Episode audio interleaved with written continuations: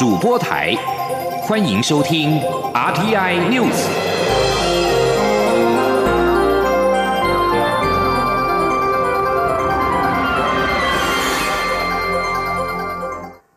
各位好，我是主播王玉伟，欢迎收听这节央广主播台提供给您的 RTI News。今天是二零二一年三月三十号，新闻首先带您关注。率团来台进行工作访问的博留总统惠树人，在二十九号晚间在台湾举行国际记者会，重申支持台湾参与世界卫生组织的坚定立场，强调博留与台湾、美国共享自由、民主等价值，会持续力挺自由与开放的印太区域。此外，台博旅游泡泡将在四月一号正式启动。会述人表示，虽然有检疫流程与一些规定，但是博流诚挚欢迎台湾人民造访。前天记者王兆坤的采访报道：博流总统会述人的记者会由外交部长吴钊燮引言，美国驻博流大使也出席，坐在第一排。会述人表示，台湾、美国与博流的伙伴关系及友谊，让疫情得以克服，因此未来将持续寻求方法，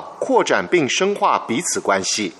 会述人指出，台湾是博流发展的伙伴，在农业、观光、医疗、文教等领域提供协助。博流与美国之间也有着安全等方面的合作关系。更重要的是，彼此共享的民主、自由等价值。他说：“This demonstrates our shared vision of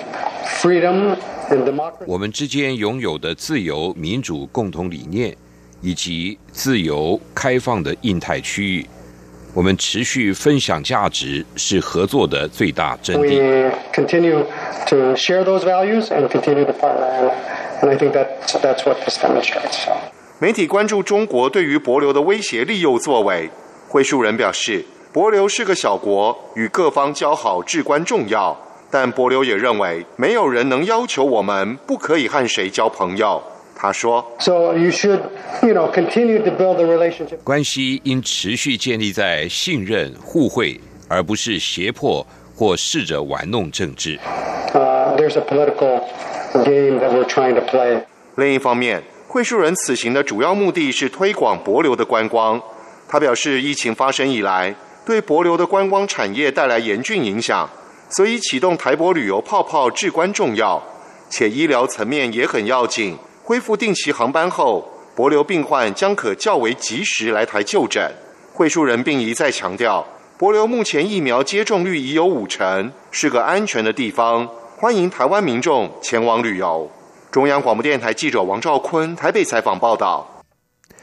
美国驻博流大使尼约翰与总统。博留总统会述人率团访台，外交部在昨天晚间表示，部长吴钊燮、美国在台协会台北办事处处长厉英杰及倪约翰在今天中午将联袂发表简短的谈话。而行政院长苏贞昌在昨天晚间宴请博留总统会述人一行人。苏苏贞昌表示，会述人是疫情爆发以来第一位访问台湾的友邦元首，全球疫情仍然严峻，台博旅游泡泡是对国际社会的强心剂。苏奎表示，希望有一天能够利用旅游泡泡造访博流，享受当地的碧海蓝天。青年记者王威婷的采访报道。行政院长苏贞昌与夫人詹秀玲二十九号晚间宴请访问台湾的博流总统会述人抗力等一行，包括美国驻博流大使尼约翰夫妇、外交部长吴钊燮、卫福部长陈时中、内政部长徐国勇、原民会主委一将拔路儿、海巡署长周梅武等都是座上嘉宾。苏贞昌表示，会树人是疫情爆发以来第一位访问台湾的友邦元首，台博旅游泡泡顺利启动，也替世界。打了一剂强心剂，台博正在向世界示范，只要有透明化的疫情监控、健全的政府效能和全面而有效的控制，就可以克服疫情，人民可以正常生活。苏贞昌表示，台博因为杰出的防疫成就，建立双边安全旅行圈，这并非一蹴不可及，也是台博邦谊数十年来共同累积的信任。台博旅游泡泡就像台博邦交一样可贵稳定。苏贞昌也表。示希望有一天可以利用旅游泡泡到博流旅游。我国将会持续与贵国携手，维护我们的家园，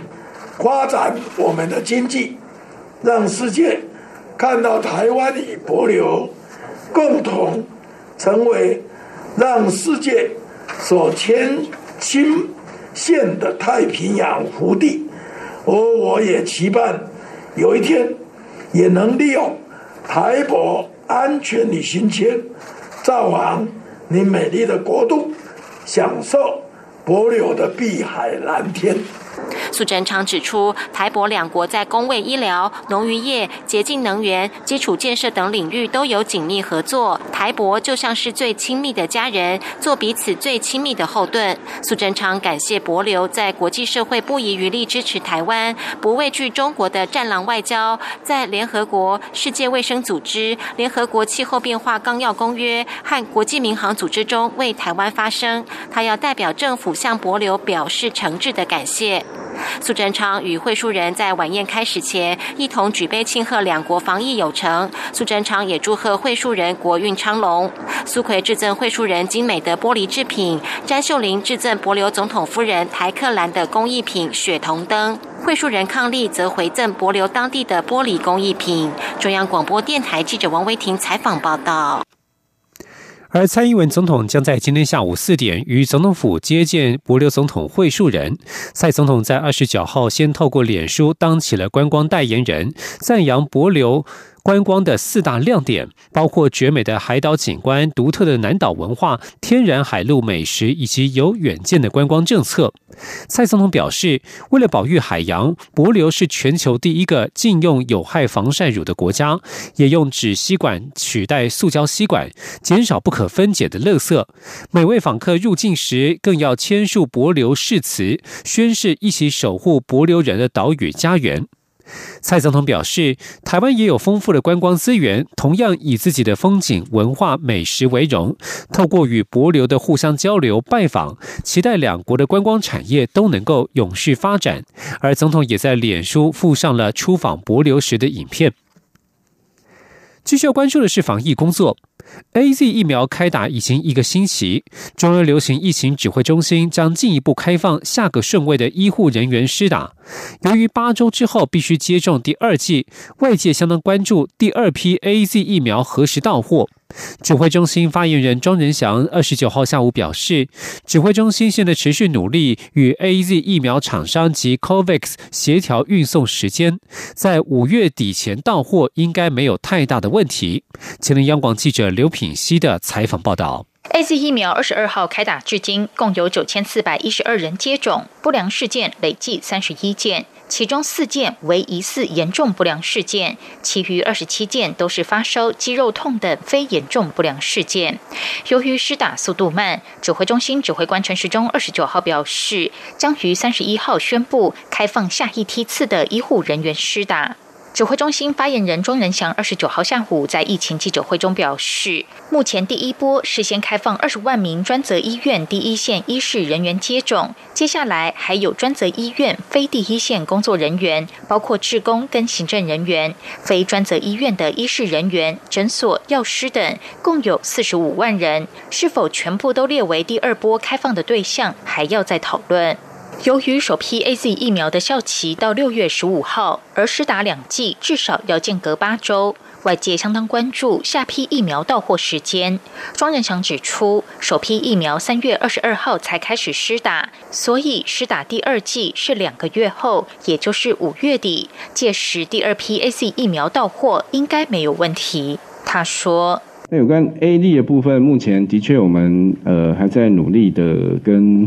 不管是 COVAX 或是 A D 的公司这部部分在协调他们的运来的时间了。我想在五月底之前应该是没有什么太大问题。指挥中心原定首批十一点七万剂只开放五万八千人施打，以确保如果下批疫苗来不及到货，已接种的人都能够施打到第二剂。媒体询问是否仍会秉持这个施打策略，庄人想指出，接下来扩大接种对象后，指挥中心会随时根据施打数量还有疫苗到货时间进行评估，以决定十一点七万剂是要全部开放给十一点七万人施打，或是保留部分给已经接种的人。央广记者刘聘熙在台北的采访报道。继台博旅游泡泡之后，外界相当关注下一个开放的是哪个国家。目前以新加坡最为积极。庄仁祥表示，台湾与新加坡对彼此的感控措施和检验能力都有信任基础，但要采取何种检疫措施以及接种疫苗与否、是否有任何的处置，这些都是要谈的问题，双方还需要进一步协商。继续关注的是国际疫情。美国总统拜登二十九号宣布，九成美国成年人将在四月十九号获得接种 COVID-19 疫苗的资格。与此同时，也将增加疫苗接种据点，让百分之九十的民众能够在住家五英里范围内获得注射。拜登二十九号下午在白宫宣布这项消息，希望能够加快疫苗接种的速度。另外，拜登也宣布，接种的据点将从现在的一点七万个增加到近四万个，并且将在未来三周再增加十二个联邦运作的大型疫苗接种据点，让九成的接种者能够在住家五英里范围内获得注射。拜登呼吁各州恢复要求民众在公共场合戴上口罩，也认为重新开放的州应该暂停开放，所有人仍然应该勤洗手，做好防疫措施，等待接种疫苗。另外，巴基斯坦总统艾维今天在推特推文表示，他在接种 COVID-19 疫苗第一剂之后验出了病毒阳性反应。他表示，要在一周之后才能够再次接种第二剂，才能够产生抗体。因此，他呼吁大家在接种完第二剂疫苗之前，都应该要保持谨慎。巴基斯坦的病例增加相当快速。总理伊姆兰汗本月稍早在注射过第一剂疫苗两天之后，也验出病毒阳性反应。不过，八国官员指出，他可能是在接种疫苗之前就已经感染了病毒。美国疾病管制及预防中心 （CDC） 在二十九号发布第一份 COVID-19 疫苗现实生活效力试验的结果。研究发现，不论有无症状，施打单剂辉瑞或莫德纳疫苗之后，感染防护力就达到百分之八十；完成两剂注射之后，提升到百分之九十。CDC 在去年十二月十四号到今年的三月十三号进行这项试验，试验的对象为三千九百五十名工作性质比较容易暴露在 COVID-19 病毒的族群，不论有没有出现症状，试验对象每周都必须自自己进行鼻腔拭子采样，再送回实验室进行核酸病毒检测，因此即便是无症状感染者也能够被发现。试验的结果发现，完成辉瑞或是莫德纳两剂疫苗接种的两千四百七十九名人员，只有三位在试验过程当中确诊；四百七十七名仅施打单剂的人员当中，有八位确诊。相较之下，九百九十四名未注射疫苗的试验对象确诊的人数为一百六十一人。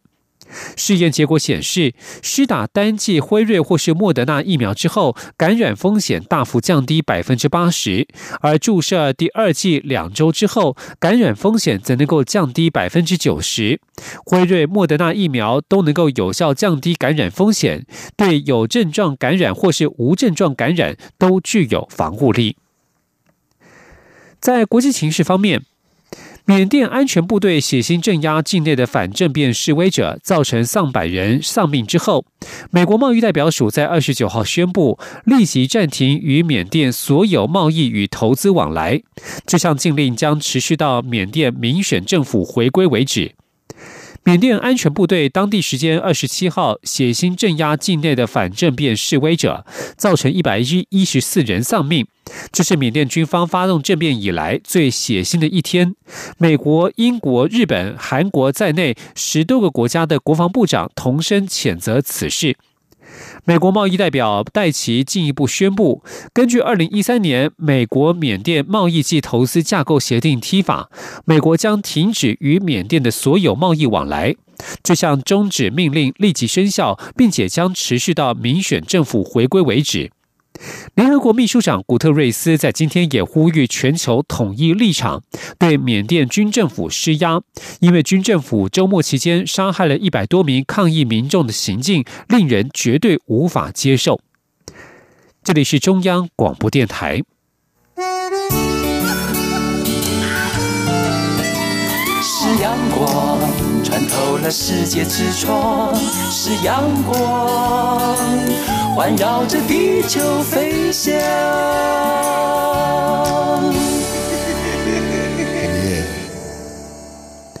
各位好，我是主播王玉伟，欢迎继续收听新闻。缅甸军方二十七号对示威抗议民众进行武力镇压，造成超过百人丧生，是缅甸军方自二月一号发动政变以来最血腥的一次镇压行动。我外交部已经对缅甸军方的暴力镇压表达高度的关切以及严正谴责，并支持国际社会为保护缅甸人权而采取的行动。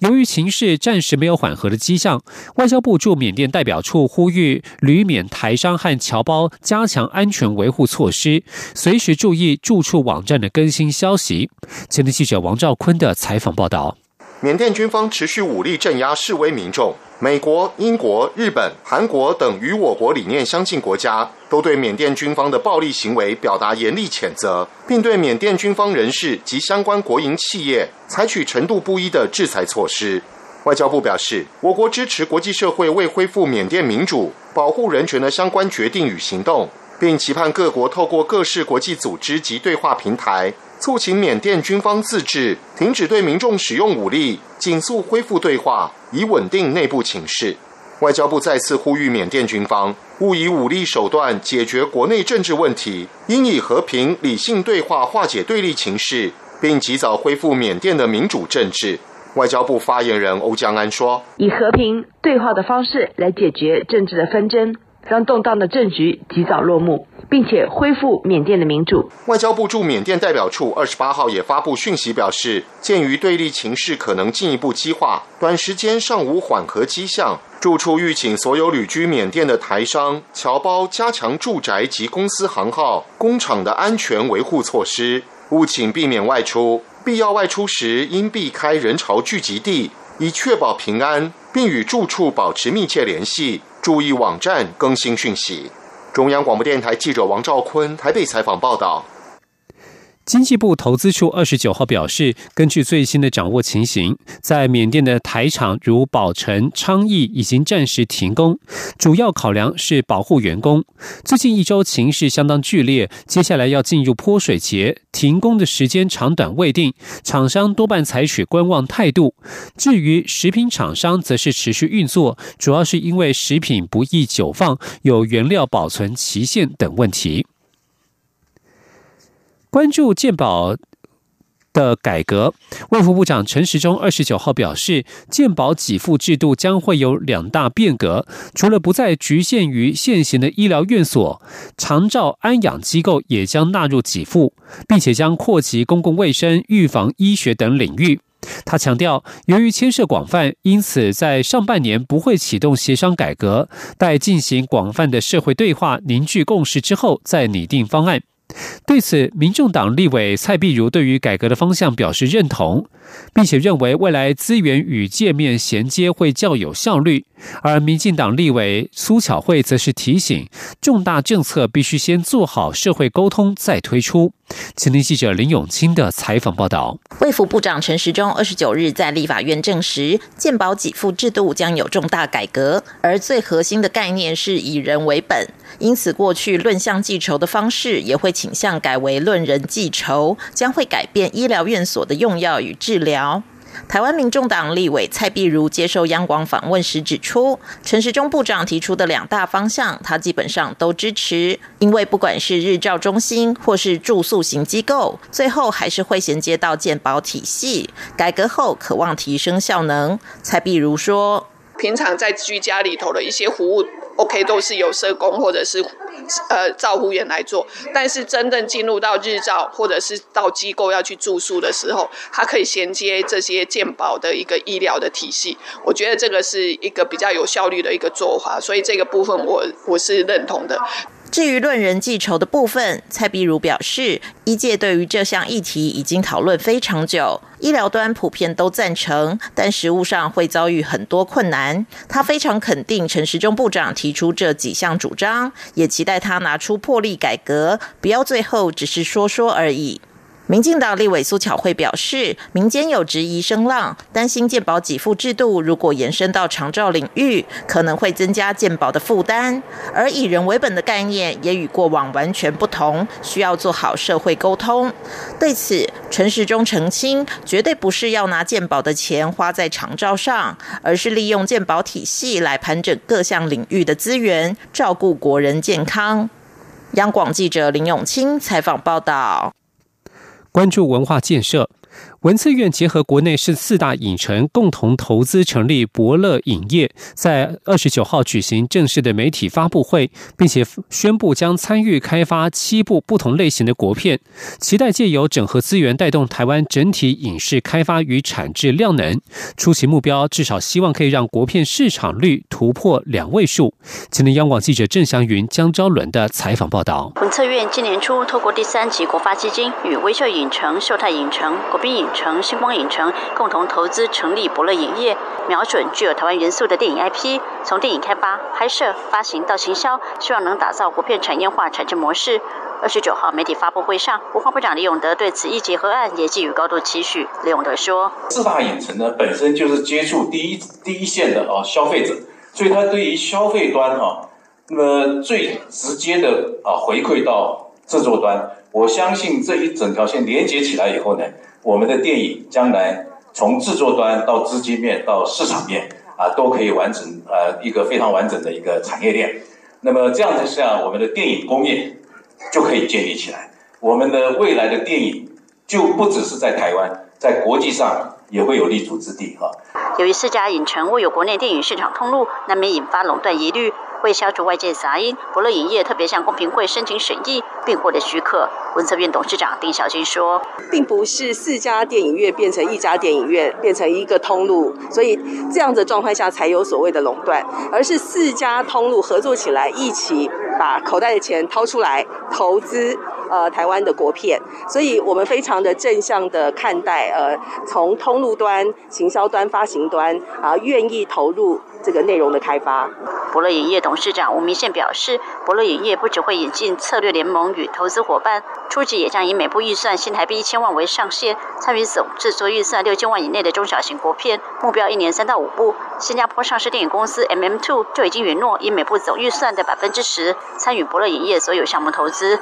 吴明宪强调，他们投资或开发的片子会以市场为导向，协助降低股票投资风险，并提高获利能力。唯有向市场证明获利模式有效，才能争取更多资金投入。吴明宪说：“以往可能我们的投资是，呃，一年可能一部，或有时候没有投资。但现在我们有大家有一个共识，一年希望三到五部，所以我们就会朝这个目标去去做。那。”这个目标做出来之后，其实对市场也比较有正向的正向的发展，因为未来其实我们可以跟很多版权方去谈所谓的长期合作，我们拍出来电影，他们就直接拿，我们也不用拍一部去卖一部，所以其实这个是我们希望能够做到整合。吴明宪透露，中长期规划，博乐影业确实有上市上柜打算，也不排除投资电视剧，都是希望有助国内整体影视产量提升。他指出，撇开去年疫情特殊情况，台湾平均一年国片市占率只有个位数，希望博乐影业的加入能将国片市占率拉高到两位数，他们会以此目标努力。中央国民台记者郑祥云、张昭伦台北采访报道。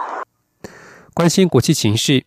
美国白宫今天表示，美国总统拜登并不打算会见北韩领导人金正恩。白宫发言人沙奇被记者问到，拜登对北韩的外交手法是否如同前总统川普一般与金正恩同席而坐时，他表示，拜登的手法会相当不同，同席而坐不是他的打算。拜登上周发，北韩上周发射了一种新型的短程战术弹道飞弹，美国因此请求联合国安理会制裁委员会开会，对北韩发射飞弹加以批评。拜登二十五号曾经表示，尽管如此，美国依然乐于与北韩进行外交互动，但也警告北韩如果使情势恶化，美方将有所应对。大约两百二十艘中国船只三月七号起集结在菲律宾存在领土争议的南沙群岛牛轭礁，升高国际社会关注，怀疑这是否又是另一起中国试图强占南海岛屿的行径。在中国对南海主权伸索节节禁逼之下，现在非国及南海周边国家必须与美国及东亚大国合作，才能有效制止中国。请听以下的专题报道。一起。听世界，欢迎来到一起听世界，请听一下中央广播电台的国际专题报道。菲律宾政府指，中国三月七号在菲国认定为两百海里专属经济区内的南沙群岛牛轭礁，聚集两百二十艘中国海上民兵船只，再次提醒国际社会必须注意中国在南海日益增长的扩张行为。北京当局稍早否认这些船只属于中国民兵。指称这些船只是为了躲避恶劣天气而聚集在牛二礁的渔船，并重申中国拥有牛二礁附近水域的主权。美国海军战争学院教授艾立信在《外交政策》期刊撰文分析认为，根据照片资料，这些中国船只上的人员穿着服装与中国人民武装部队海上民兵组织相符。船只的外观与中国海上民兵组织使用的大型钢壳船相似。艾立信表示，这些中国钢壳船在真正爆发冲突时，可以变成击溃敌人的一面盾牌。钻研南海议题的菲律宾前大法官卡皮奥表示，这并非中国第一次在这处岛礁聚集船只。二零二零年也曾在牛二礁停泊约一百艘船。卡皮奥认为，这是北京意图占领这处具争议岛屿的前奏，重演一九九五年美济礁遭中国占领事件。此外，中国于二月颁布施行海警法，在授权中国海岸警卫队可以对侵犯领海的船只发动攻击后，南海地区的紧张情势进一步升高。菲律宾海岸警卫队副司令塔里艾拉指出。如今，中国海警队频繁的在有争议的水域巡逻，并在南海执行刚通过的海警法，势必会增加与南海周边国家的争端。塔里艾拉说，他认为牛轭礁可能会演变成黄岩岛二点零。存在主权争议的黄岩岛，在二零一二年被中国实际控制。另一方面，从牛二礁事件到之前的美济礁。与黄岩岛遭中国控制等，可以看出中国以切香肠手法逐步占领与非国存在争议的南海岛礁。然而，中国如此肆无忌惮的强占南海岛礁，分析指出，菲国总统杜特地必须为此负起责任。菲国政府于二零一六年在荷兰常设仲裁法院赢得罪中国的法律诉讼，法院裁定中国对。南海九段线的主权声索违反国际海洋法公约，并指中国对南海水域资源无历史性权利。然而，随后接任菲律宾总统的杜特地却将仲裁结果束之高阁，并采取远美亲中的政策。而与北京五年来的交手，菲国并未获得中国多大的实质援助，甚至换来的。却是北京持续觊觎菲国经济海域内的岛礁。亚欧研究所高级讲师米夏拉在美国线上时事杂志《外交家》撰文指出，杜特地不顾一切的想让菲律宾成为中国的好朋友，结果却让菲国处于生存的十字路口。米夏拉表示，杜特地必须放弃对中国的危险赌注，与其他南海相关利益国家合作。共同对抗中国。美国海军战争学院的中国海事研究所所长达顿认为，中国以武力强占豪夺南海存在灰色地带的岛屿，其中隐含的讯息是要告诉邻国：我们强大，如果有必要的话，我们会夺走一切我们想要的，无视法律或是之前的承诺。面对中国在南海的蚕食政策。达顿与米夏拉都呼吁南海各相关国家应携手合作，以集体力量共同对抗北京，并建议与美国、印度、澳洲和日本组成的四方安全对话集团联手，以遏阻中国持续扩张的领土野心。以上专题是由张子清撰稿播报，谢谢各位的收听。